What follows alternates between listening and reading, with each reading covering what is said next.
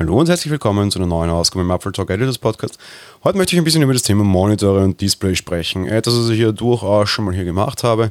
Und ich habe sehr häufig die Kritik angebracht, dass Apple die Produktion seiner eigenen Displays aufgegeben hat und sich an Partner gewandt hat, die offenbar, man entschuldige mir jetzt diese ganz klare und harte Kritik, aber sie haben sich verdient, vollkommen unfähig sind in dem, was sie tun. Woher kommen jetzt die harten Worte? Vielleicht erinnern sich von euch nicht alle. Naja, es gibt ja seit längerer Zeit, seitdem Apple eben keine Cinema-Displays mehr anbietet, LG und LG baut für Apple mehr oder minder exklusive Displays, also Displays, die vor allem im Apple Online-Store bzw. im normalen Apple Store verkauft werden. Bei diesen Geräten gab es am Anfang unheimliche Probleme. Einerseits einmal Qualitätsprobleme, so wie wir sie von Apple nicht kennen, Geräte, die aus der Packung kamen und einfach nicht funktioniert haben. Naja gut, das kann schon mal passieren. Apple hat sich wie immer sehr großzügig gesagt beim Austausch, vielleicht ein bisschen großzügiger als sonst das von dem Dritthersteller war und ihnen die Kosten wahrscheinlich relativ egal sein können. Ist soweit so okay, es ist für den Kunden ein bisschen nervig, aber gut, das kann schon mal passieren. Was nicht passieren kann, ist, dass man irgendwie Alufolie rund um seinen Monitor wickeln mag. Das Einzige, wo eine defaule Alufolie irgendwo herumwickeln muss, ist sein Kopf, wenn er Aluhutträger ist. Aber ansonsten, dass es um den Monitor gewickelt werden muss, ist ein bisschen sinnlos. Warum war das notwendig? Naja, wenn man komische Dinge in der Nähe seiner, seines Monitors betrieb, dann äh, die, die Strahlung konnte dafür sorgen, dass das Ding zum Flickern anfängt und zwar ordentlich. Ich habe das tatsächlich in einem Apple Store gesehen. Sehr peinliche Geschichte. Von was für komischen Dingen rede ich? Naja, von artfremden Dingen wie Mikrowellen muss man ja wirklich nicht unbedingt in einem Monitor betreiben, oder von so super artfremden und sehr selten aufkommenden Dingen wie WLAN Access Points. Äh, naja, Moment, nein, das passiert eben dann halt doch relativ häufig und wenn ein Monitor dann zum Flickern anfängt, naja, gut, okay.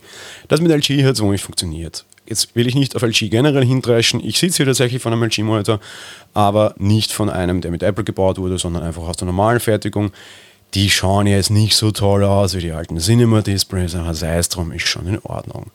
Jetzt hatten wir ja vor der WWDC lange Zeit die Hoffnung, dass dieses LG-Debakel unter Anführungsstrichen mehr oder minder beendet ist. Die Monitore sind leise aus dem, aus dem Store verschwunden, vor allem das 24-Zoll-Modell, das 27-Zoll-Modell wurde eigentlich so mehr oder minder unter der Ladendecke noch verkauft. Wie schaut es jetzt aus? Naja, wir haben das neue Apple Pro XDR Display. Apple baut wieder eigene Displays. Jetzt habe ich aber damals schon hart kritisiert, unter Anführungsstrichen, und dabei bleibe ich auch. Mir fehlt vor allem ein Display für, unter Anführungsstrichen, normale Kunden. Das Apple Pro XDR Display ist schon in Ordnung. Wer das braucht, wird sich darüber freuen. Ich glaube auch tatsächlich, dass man damit unter Anführungsstrichen Geld sparen kann. Früher haben Agenturen, ich kenne auch so eine, da gab es wenige tatsächlich sehr teure farbkalibrierte Monitore und sonst halt irgendwelche Billo-Monitore. Jetzt kann vielleicht tatsächlich jeden Mitarbeiter, weil es im Vergleich also deutlich günstiger ist, so ein farbkalibrierter Display von Apple hingestellt werden. Dann werden halt irgendwie 5.000 bis 6.000 Euro fällig. Weser-Monitor, also Weser-Mounts haben die sowieso alle schon dort herum fertig stehen auf dem Tisch. So weit, so gut für den stinknormalen Kunden oder aber vielleicht auch durchaus für den etwas ambitionierteren Pro-Anwender wie mich. Ich schubs größtenteils Audio durch meine Büchsen durch, auch wesentlich aufwendigere Sachen als dieser Podcast hier. Ich brauche kein tolles Display. Solange ich dort Farb, also Spuren farblich erkennen kann, ist das okay. Ob die Spur jetzt super toll rot 1 oder vielleicht leicht verwaschen rot 2 ist, mir ist es wurscht. Aber ich bräuchte schon einen guten Monitor, um damit arbeiten zu können. Das Pro XDR Display ist für mich aber auf jeden Fall mit der Atombombe Spatzen geschossen. Wie schaut es jetzt aus? Was für Alternativen habe ich? Tja, Gott sei Dank, der LG Ultrafine 4K kam in einer neuen Variante zurück. Wie sieht diese aus?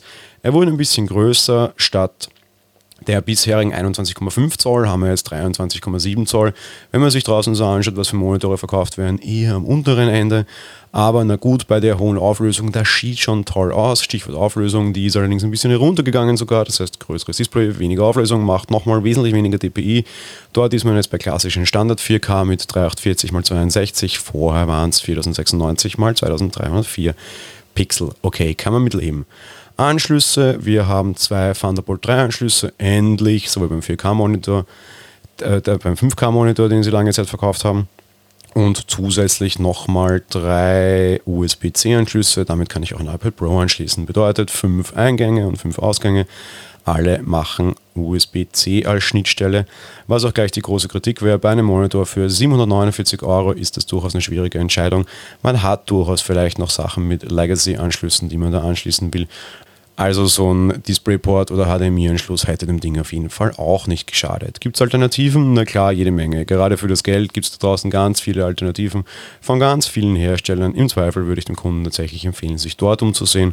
Trotz allem hoffe ich aber immer noch, dass Apple sich unter Anführungsstrichen herablässt und auch vom Cinema Display einen Nachfolger baut.